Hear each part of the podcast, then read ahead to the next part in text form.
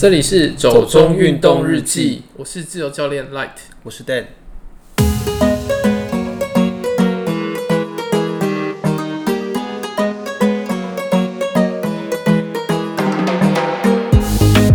诶，想说我们之前好像一直都在讲水的事情，对不对？不管是常用啊，或者是潜水，都跟水离不开关系嘛。会不会觉得有点腻了？我不会，我超喜欢玩水的。哦，是哦。看来是一个有当美人鱼志愿的人呢，但我自己觉得还好。其实之前我跟你讲过嘛，因为就是我不是很会游泳，二来是可能有点洁癖或者什么的吧。我觉得每次在公共游泳池啊，或者是在什么海边、水边要换衣服、要更衣、洗澡什么的，实在是对我来说是一个困扰欸。那我就会觉得很麻烦，这个也变成一个让我有点不太想去从事水上活动的一个阻力。你不觉得这样子就是凉凉、很清爽、很舒服吗？呃，我只觉得湿湿黏黏的，让人很不愉快而已。好啦，我们要不要讲点别的啦？好啊，那呃，既然还是夏天的话，那你觉得哪边还可以避暑？嗯，比较直觉的可能是山上吧，山上有森林啊，什么东西的感觉比较凉爽。那我们就来讲讲，就是阳管处一直在推的一个活动——阳明山大众走。阳明山大众走，对啊，阳明山大众走是怎么走法？它就是从顶山一路走到大屯山，一个东西大众走。嗯，东西大众走。等等，我有一个问题耶。嗯。呃，纵走在我我不是一个登山友啦，但是纵走这个名词，我一直以为它是一个南北向走法的。的的一种登山方式啦，那东西大纵走是什么概念？呃，一般来说啊，就是东呃东西的话会讲很短哦，对，然后南北的话会讲纵走。对对对，我有听过这样的一个说法。可是呢，现在就是因为纵走其实大家用的很习惯了，就是连着好几座山头这样一路走下去，我们都可以称它叫纵走。哦，所以我只要一次走好多座山，都可以叫纵走。对，现在比较亲民的称呼。哦，是吗？所以说，像阳明山东西大纵走的话，它是要走几座山呢？啊？它目就是如果是依阳管处的规划的话，嗯，它是十座山。十座也蛮多的。对啊，就从顶山一路走到大屯山系。你这个有办法一天走完吗？一天走完的话，大概十到十二个小时。哦，也是蛮久的。等一下，这样有避暑的目的吗？这是不是有点跟原本设想的不太一样？但是也是在山上啊，就是符合你想要的状况。哦，好啦，是我 我咎由自取。好啦，那阳明山东西大众走，你说它是洋管处在推的？对啊，推很久了吗？好像从两千年开始吧，我也是从朋友那边听到的。两千年，那二十年了哎。对啊，它上面的那个木砖都有都有字哦，你可以去收集。哇。我作为一个台北人，我真的从来不知道这件事情哎。对，我也是从另外一个喜欢爬山的台北人得知的。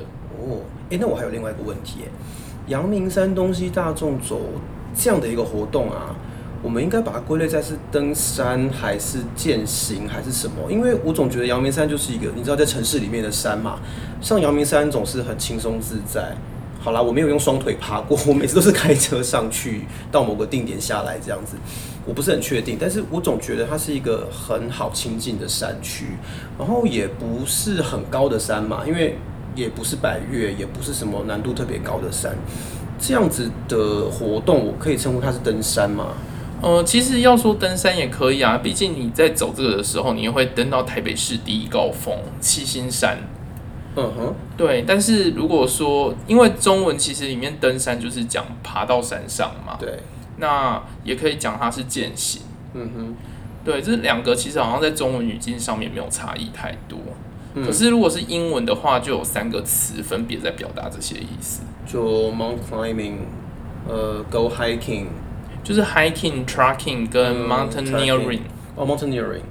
所以在英文里面，这些活动的区别区别是比较明显的。对，就是 hiking 的话，它其实比较像是哦，就是有人帮你做好了路，嗯，然后你可以就是缓缓的走，就是就是照着路走就对了。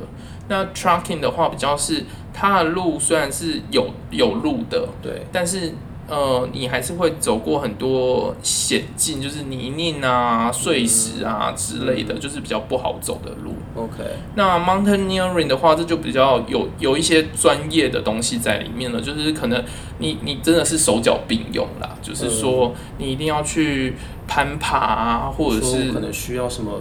呃，可以敲石头的那种岩敲，对，就是之类的钩爪之类的，就是要要去攀岩，或者是说你要去爬那个雪地，有些高山上面会有雪，嗯、然后你要去就是用雪橇之类的东西，所以感觉它是有一个技术成分的高，对，就是比较难的，就是 mountaineering 应该算是已经是。就是你真的爬山爬出一个兴趣了，然后真的会去做的事情。所以听起来这样说，如果我我如果我去爬阳明山，然后我跟人家说我去登山，应该会被笑吧？也还好啊，毕竟毕竟你可以跟人家自豪说，哎，我去爬过台北市第一高峰。也是说第一高峰多高？我其实不知道哎、欸。它一千多啦，哎，其实也不是很低矮。怎么了？你觉得它是多低？没有，我太小看阳明山。我是一个。再次成为一个失格的人，这次是失格的台北。可是他应该是七星山呐、啊，七星山对。但其实你知道七星大团他们全部都在阳明山的山区，就是山系，对啊，对啊，就是整个阳明山国家公园的范围嘛。好啦，那所以听起来阳明山东西大众走应该比较接近 hiking。对，因为它其实它的路还蛮好走的。我是说前半段哦、喔，就是还没有到大屯山之前，它其实前半段还蛮好走。哦，所以后半段不是这种铺好的路哦、喔。呃，后半段它也是有路，但是它会比较是有点手脚并用，所以会比较像 tracking 的状况。哦，OK，所以它还是会有点难度上的变化，就是。对，OK。那像这样子，我们去走这种 hiking 的路线，或者是 trekking 的路线，我有特别需要什么装备吗？因为感觉很不是太难嘛，那我就。穿着我上班的衣服也可以去嘛？还 是还是说我就穿个拖鞋、吊嘎尾就可以上去？哎、欸，其实你这种做法，我以前小时候热血的时候做过，就是来不及换装。可是现在想想，就是其实有时候还是蛮危险的，因为它其实还是有一些路段啊，就是因为就是中年照不到太阳，可能被树荫挡住或什么的，它那个地方是有些地方是很滑的，你还你可能就是。最好就是，其实很多阿北也很建议啊，就是说你可以穿雨鞋。穿雨鞋，可是那样不会觉得很湿热吗？你可以穿比较短筒的雨鞋啊，就是他们都说什么雨鞋啊，那如果你怕就是鞋子里面滑来滑去，还可以加拖鞋什么之类的。对对对，穿雨鞋里面穿拖鞋，对，他就说可以固定。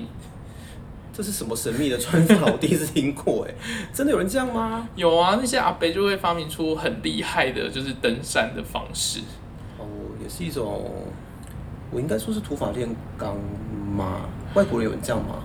外国我不确定外国人有没有这样，哎，哦，可是这是一种，其实也是蛮省钱的方式了。好了，我觉得，嗯，我们真的是一个能够把克难精神发挥到无穷大的一个神秘的岛屿。对了，但是。我想还是，如果是有安全疑虑的话，我们是不是还是有些准准备可以做啊？对啦，就是如果说你可以去找一些比较防滑的鞋子啊，嗯，然后带登山杖啊。你是说像那种很厚、很高的、它高筒那种登山鞋吗？也也不用啦，就是重点在防滑。OK，对。那所以其实整体来说，它还是一个很轻便就可以上去的行程，就是。对啊，就是你真的就是不用像，我觉得阳明山大众走啊，你不用像就是去爬其他山，你真的是要带很重的水，嗯，因为其实你有很多段，就是很多游客中心可以加水。哦，这确实是一个蛮好的点的，因为我记得以前爬过几次山，都是光背一个水我就觉得很重。对啊，而且有时候你爬山，因为你不知道上面有没有补给点的时候，你会带可能两公升左右的水。两公升其实就两公斤了嘛。对啊，也是一个不小的负担诶，超重的，尤其是对如果体能不是很好的人的话啦。嗯，不过我自己好了，其实我不是一个很常运动或是有在登固有登山习惯的人。可是我自己会觉得这样的一个路线听起来我是会蛮想去走一走的，因为听起来好像并不是非常的难以亲近嘛，然后难度也不是很高，应该还蛮符合我这种初学然后很很巴卡的 那种程度这样子。而且呃，其实有一个朋友跟我讲啦，他说像我如果去阳明山这样走一走啊，也许对于旅行是有帮助的。你你知道为什么吗？因为为什么？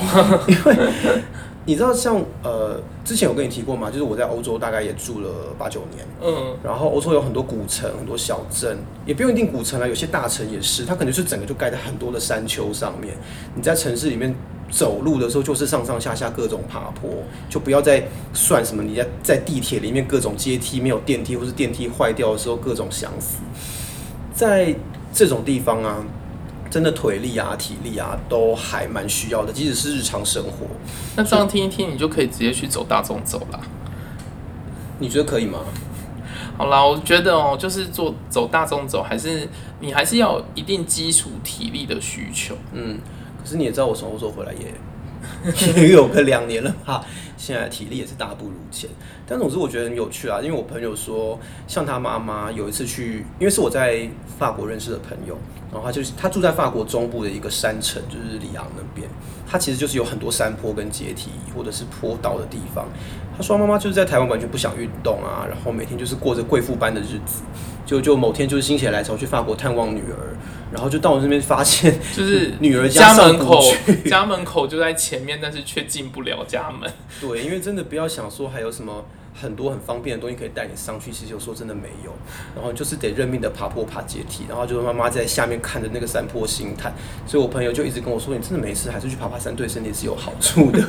所以我自己觉得，嗯，好像来推荐一下这种行程，其实也蛮不错的啦。听起来好像就是，好像出国旅游的话，不只是看美景，就算回家也是一个。需要对啊，有时候有时候真的回家就是需要体能，尤其像有时候碰到什么地铁站挖在超深的，然后电扶梯又坏掉，你可能就爬个四层楼高上去，哦，那个你真的没有一个基本的爬坡或者爬阶梯的能力，会很累。哇，听起来去欧洲旅行也是需要一个体能训练。哎，其实是哎，很多长辈都觉得去欧洲旅行其实很累。好啦，不过这有点离题啦。嗯，那呃，如果说像阳明山这样子，阳明山大众走啊，我要。去，呃，我要去走这样的一个行程的话，我有什么需要准备的吗？就是在身体上，我可以做一点什么训练来帮助我上去吗？我觉得很基础、很直观的，应该就是跑步，先增加你一些有氧的训练。就好像我们上次潜水也有讲嘛，跑步真的就是一个很基础的事情。对啊，就是增加体力嘛，然后增加一些肺活量。嗯，对啊，让你就是上山的时候比较不会那么喘。对。那接下来其实就是一些重量训练。那我会说，其实肌力训练是很重要的，因为你很需要就是上上下下，那这个对膝盖很伤嘛。对。所以其实大腿的肌力训练其实是蛮重要的。嗯。那呃，因为你要走很长，对，所以肌耐力又更重要了。所以我会建议说，你会以肌耐力为主，肌力为辅的方式去做一个训练。OK。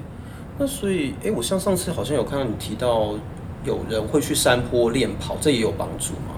哦，对啊，山坡练跑的话，就是让你习惯那种上上下下的路程啊。嗯。然后他们其实有些人是为了越野跑啦。哦，OK。对。可是你说像在台北市，我有什么地方可以练习这种在山坡跑步这种事情吗？你有没有听过很多人在讲剑中剑跟风中剑？什么东西啊？听都没听过。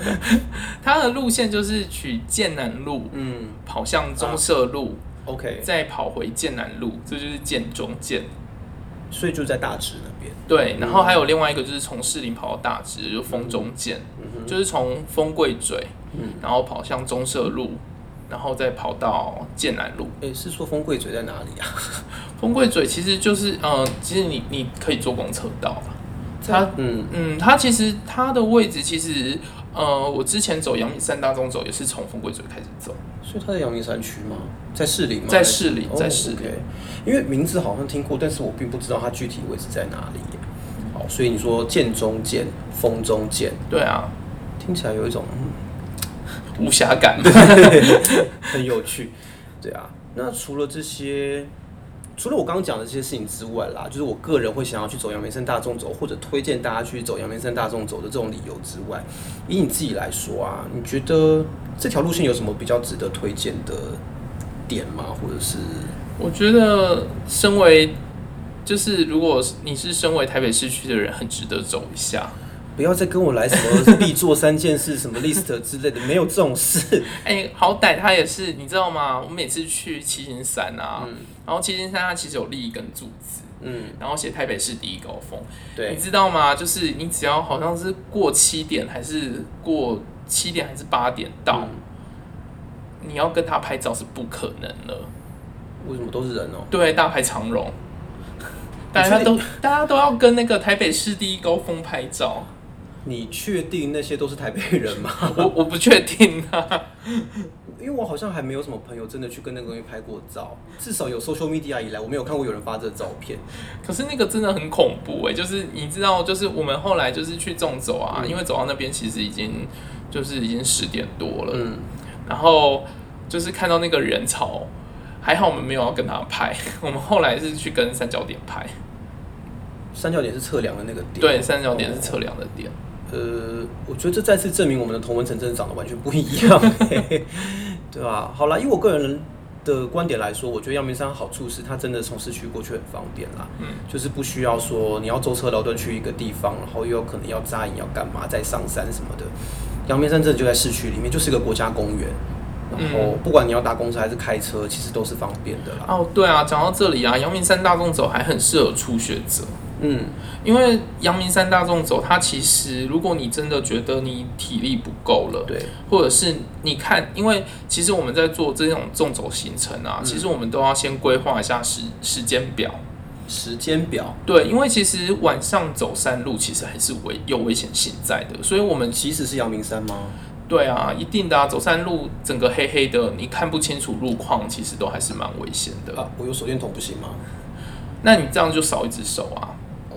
对啊，如果你没有办法应付紧急状况，对，如果你真的发生什么紧急状况的话，你另外一只手你，你你你不知道怎么办。好了，这样说是有道理啦。嗯，然后对啦，有些人可能会说带头灯或什么之类的，嗯、但是总之啦，就是还是不喜欢去走夜路吧。嗯嗯，嗯，夜路走多就会碰到，没没有没有说什么东西。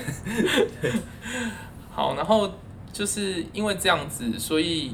呃，阳明山在规划的话，就是先规划哦，哪一个山头大概是几点到，嗯，就是大概先做这样规划。网络上很多人分享这一类的那个文章，所以其实你们的规划其实可以参照别人的。可是每个人的脚程落差很大哎，这样不会造成那个 timetable 不准确，或是？它一定会有一定的不准确。你可以找一个，就是它上面都会写说他们的体力状况大概是怎么样，嗯、然后他们是慢慢走啊，或者是什么之类的。那你刚刚讲了每个人脚程不一样嘛？那你真的是在规划时间内走不到的话，在台北市有一个非常好的好处，就是这些山的山脚或山口都会有公车。哦，就是想绕跑随时都可以跑。对，就是如果你真的觉得你体力不行了，像我上一次走好了，我本来也是想要走完整段，就是阳明山大众走活动这十个字都想拿到。阳明山大众走活动八个字啊，拿来十个字哦。阳明山东西大众走活动，这几个要减字。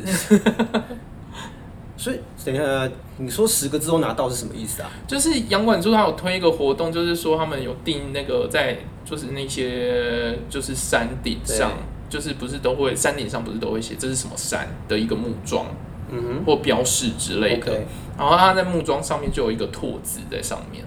哦，就是每一个山头有一个字，对，因为它有十个山头有十个字这样子。对。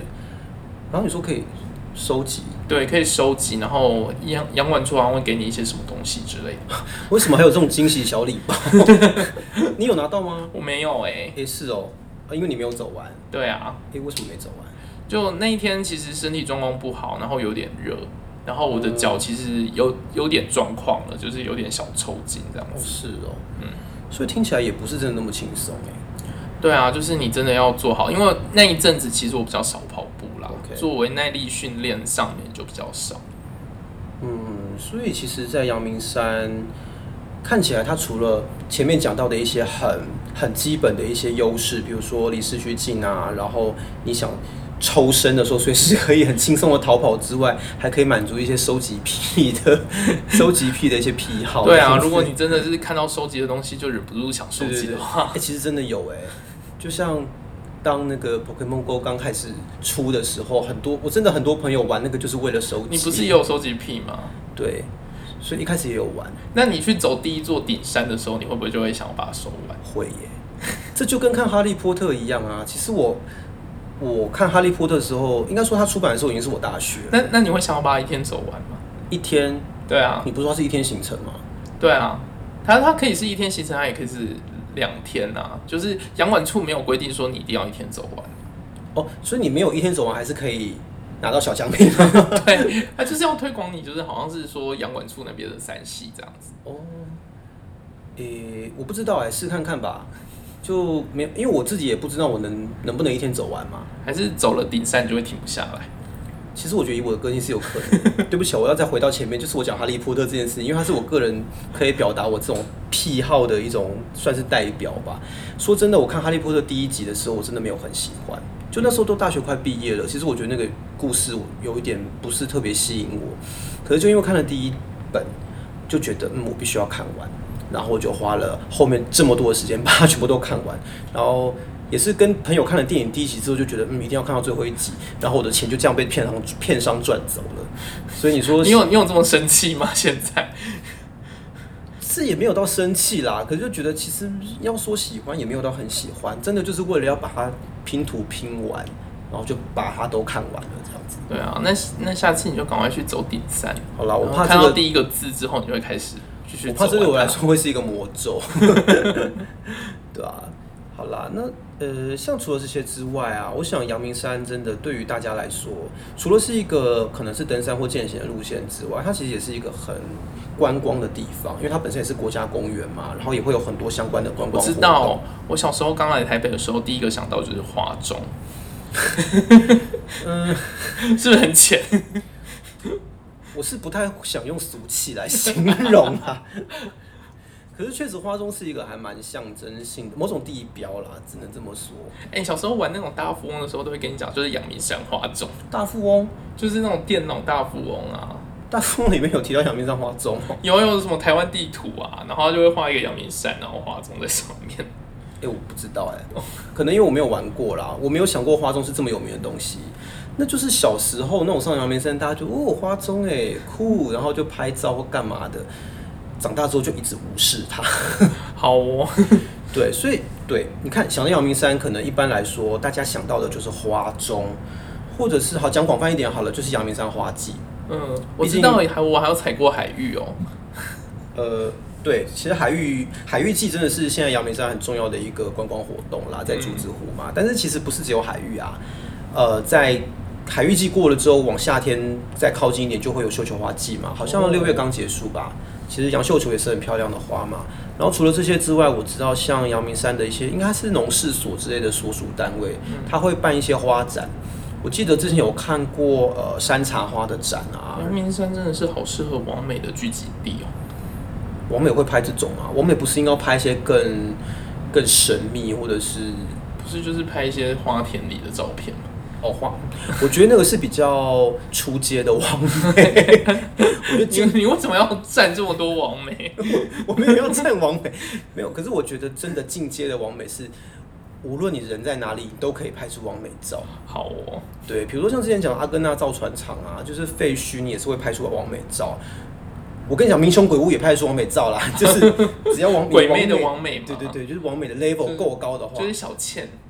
就是那有一种气场，就像 Beyonce 出场，或者是渡边直美出场，一定有一个自带的工业用电风扇，你就会有一个很强的气场在那边。好像不是，这不是重点啊，重点就是阳明山其实有这么多跟花有关的活动，所以它其实形成了一个大家对阳明山很主要的印象，就是花季。那除此之外，我想大部分人想到阳明山，大概就是想到我知道擎天岗的牛。不要抢我话，对，就是擎天刚。你讲了，我要讲什么？因为真的每一次去，就是会跟牛打招呼啊，跟牛打招呼，就觉得哎、欸，又看到你的那种感觉。应该没有要靠近牛吧？没有啦，大家不是只会觉得牛大便很多要小心吗？对，可是以前有朋友带狗去啊，嗯、然后狗狗就会去滚在牛粪里面，我不知道这是狗狗的习性吧？这样感觉回去好麻烦哦。我没有养过，所以没办法确定。但对，我觉得这就是很多人想到阳明山一个很很直观的一种想象或印象啦。要么就是牛，要么就是花啦。可是我觉得阳明山其实还有一些蛮值得谈的事情，是它本身其实是一个很有历史性的地区吧。对，就是、哦、呃，阳明山其实它的历史可以谈到蛮早之前的。呃，就是比如说像十七世纪的时候，就已经有一些记载去提到阳明山。呃，主要不过那时候主要并不是因为观光或是因为什么自然景观啦，其实真的主要是因为它有产硫磺。那大家都知道阳明山国家公园的特色就是它是火山地形。哦、对啊，这边讲一下，真的是我我也是蛮喜欢泡野溪温泉的。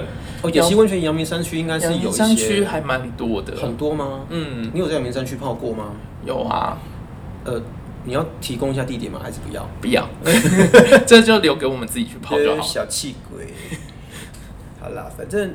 对啊，就是刚刚讲到，因为它是火山地形嘛，那所以也有温泉是很自然的事情。不过其实早期阳明山的价值是在它会生产硫磺。哦，对，那硫磺在呃大概十九、二十世纪之前，它其实是很重要的火药原料啊。所以像什么大航海时代啊，一些你看到那种什么呃一些电影里面啦，可能会互相开炮的那种。海上的不管是海军的船啊，或者是海盗船啊，它其实有很多火药，它是要用硫磺这个成分。这样子听起来，就是阳明山的硫磺产量是超多的耶。呃，具体产量多不多我不知道，可是十七世纪的时候，在西班牙文献里面就已经提到，西班牙人会去找台北的原住民，就是凯达格兰人，然后请他们去采硫磺啊，然后卖给西班牙人这样子。因为现在都就是都还是闻得到硫磺味，对啊，感觉就是没有采完的意思。因为火山还是火火山的活动还是在那里吧，毕竟大屯山不是中研院都已经证实它其实还是火山嘛。对啊，最近最近才讲的啊。对啊，对啊，所以呃，我觉得这个大家还是密切关注。没有啦，就是，哎、欸，那我想问一下哦、喔，附带的问题，你是硫磺派的还是不是硫磺派的？什么意思？因为其实我也还蛮喜欢泡温泉的啊，嗯、可是其实我并不是很喜欢有硫磺味的温泉。然后我只要觉得冬天可以泡到温泉，我就很爽。好，所以你是皆可派。对，好，顺便帮你打主打一下，就是 田馥甄小姐的新歌。你是有收他的业配吗？这频道到底在干嘛？我已经不知道了。对，反正呃，我自己是不太喜欢有硫磺的味道。可是我有朋友是，他觉得没有泡到有硫磺味温泉，像是没有泡温泉。他说那就是在洗热水澡，所以就是好奇疑问啦。对啊。所以其实当时硫磺它真的是有很多这样的用途，一直到清朝的时候，像清朝治理台湾的时候，也会派官员过来台湾采硫磺，对啊。不过那时候是因为呃福建那边的火药库炸掉了，所以他必须派人过来这边收集硫磺了。听起来阳明山是一个很具历史的一个地位。对啊，就是我刚刚讲的嘛，它并不是只有像我们现在想的这些东西而已。阳明山的历史其实是还蛮长的，而且清朝的时候。他还怕民间人士就是随便上去采硫磺，自己做火药，可能是怕造反或什么的，所以还特别把阳明山封起来，一般人不能上去。那有时候还会定期的烧山啊，什么东西。再加上好像阳明山这个地形，它受到东北季风的影响比较强烈吧，所以整个山区好像并没有很多很茂密的森林这样的林相，就会有很多很多的芒草。这一类的比较低矮的植物，我有听过以前是不是叫草山？对对对，其实阳明山以前叫草山就是这个这个原因啦。哦，对啊，那只是因为战后，因为蒋介石先生他本人对于。王阳明先生的崇敬，所以他就把草山改名叫阳明山。哦，是这样子。对，所以阳明山这个名字其实存在历史并不长，在大部分的时间它都是叫草山。哎、欸，那我问一个问题哦，嗯、就是那小油坑那边也是硫磺的产地吗？小油坑那边应该是，对啊，就是它本身小油坑、大油坑，我记得冷水坑那边本来好像也是吧。哦，对啊，其实阳明山它好像呃喷气孔还有这一类的。地形主要是集中在北投到金山的断层这一带啦。不过除了火山地形之外啊，其实我觉得还是有些别的可以谈啊，比如说温泉嘛。其实温泉就跟火山是哦连在一起的。不过比较值得一提的是，其实阳明山在日本时代啊，日本人就曾曾经针对呃台湾有哪些风景名胜办过一个全岛投票。哎、欸，这听起来就很日本啊！日本最喜欢、就是，日本最爱这种喜欢杂鬼讲怪的事情。就是你之前说什么台湾人必做三件事，我觉得。日本人也会写什么史前必看美景啊？我觉得就是学日本人，对啊，所以他们当时那个投票里面啊，要选台湾的八景十二胜，阳明山也是有有上榜这样子。而且当时还有日本人，因为阳明山温泉的关系，还把它称为台湾的香根。那有那有画成像那种浮世绘之类的吗？没有啦，浮世绘跟那个不是同一个时代的事情。哦、浮世绘比较是江户时代的啦，对啊，所以这个时候是没有，但是会有很多写真帖啦，一些明信片这样子的东西，对啊。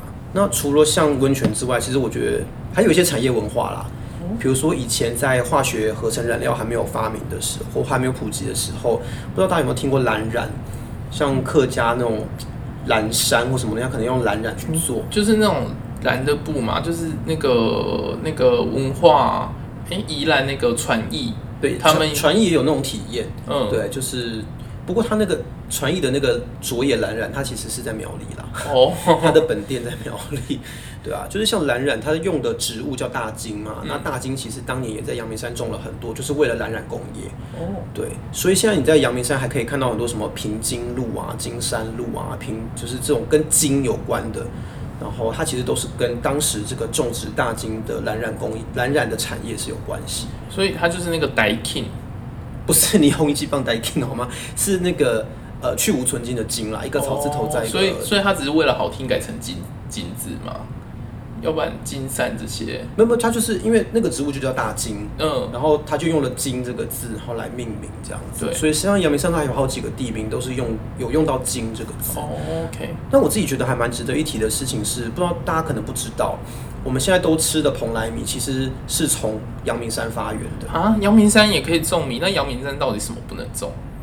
阳明山。什么都可以种，我不知道啦。不过要要要要讲要说明的是，蓬莱米并不是原产于这里啦。嗯，它是因为以前台湾本岛是没有米的，嗯，然后因为移民把米带过来，但早期是再来米，嗯，后来是日本人他们吃不惯，他们要吃蓬莱米，他们就从日本带了米种过来。可是台湾的平地实在是太热了，种不起，所以他们就找了那种农业技师去实验，结果他就是平地都找不到地方可以种啊，怎么种怎么死。所以某天，他跟他的同事去七星山践行的时候，七星山对，然后就意外的发现，哎，竹石湖这个地方气候条件很合适，他就在这边做实验，然后就培育出了台湾蓬莱米的种源。阳明山真的是什么都能种，哎，花也能种，根茎类也能种，染料也能种。对啊，而且你看践行是不是还有这个好处？搞不好你就在意外之中就。成就了一项突破历史的伟大事业也不一定，就是一个文化之旅的概念嘛。对啊，就是除了自然之外，其实它也有很多人文的东西是可以看的啦。哦、那我觉得阳明山真的是一个还蛮不错的地方，真的很特别。嗯。好啦，那我想今天时间应该也差不多。阳明山的东西其实还有很多可以聊，但我想时间的关系，我们就先聊到这边吧。嗯、好哦，那如果有任何问题的话，也欢迎在 FB 或 IG 上面搜寻“手中运动日记”。那如果喜欢我们内容的话，也欢迎追踪跟订阅。嗯，那今天就到这里。嗯，谢谢大家，下次见，下次见，拜拜。拜拜。